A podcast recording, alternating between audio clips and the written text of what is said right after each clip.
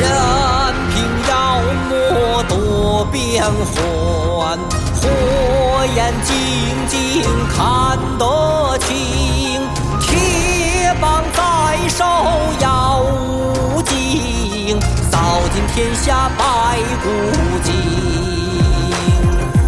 话说唐僧路过一个白骨岭，恰巧碰到了猪头里的白骨精。这妖精变幻多端，摆弄家的魅力，想吃唐僧再搓搓白龙马的锐气。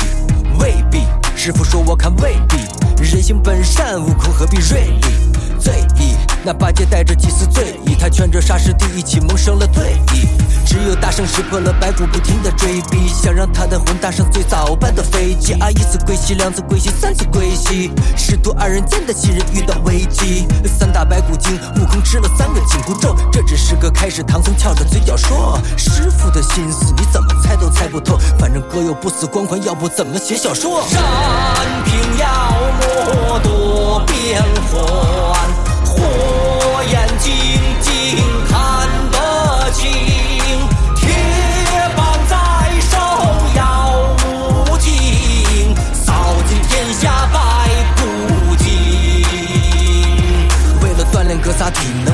妖怪抓走。金蝉子幕后大佬，A.K.A 徒弟杀手。你别说这大圣是真有心，比风火轮还快，他踩着筋斗云。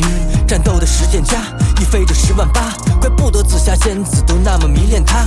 三下五除二就把师傅营救，还暗自侥幸这次大哥没有明咒，差点丢饭碗是悟空内心的独白。其实我也有功劳，小白插着嘴。这个时候沙师弟也站了出来，啊，没事你们聊，俺就是来划个水。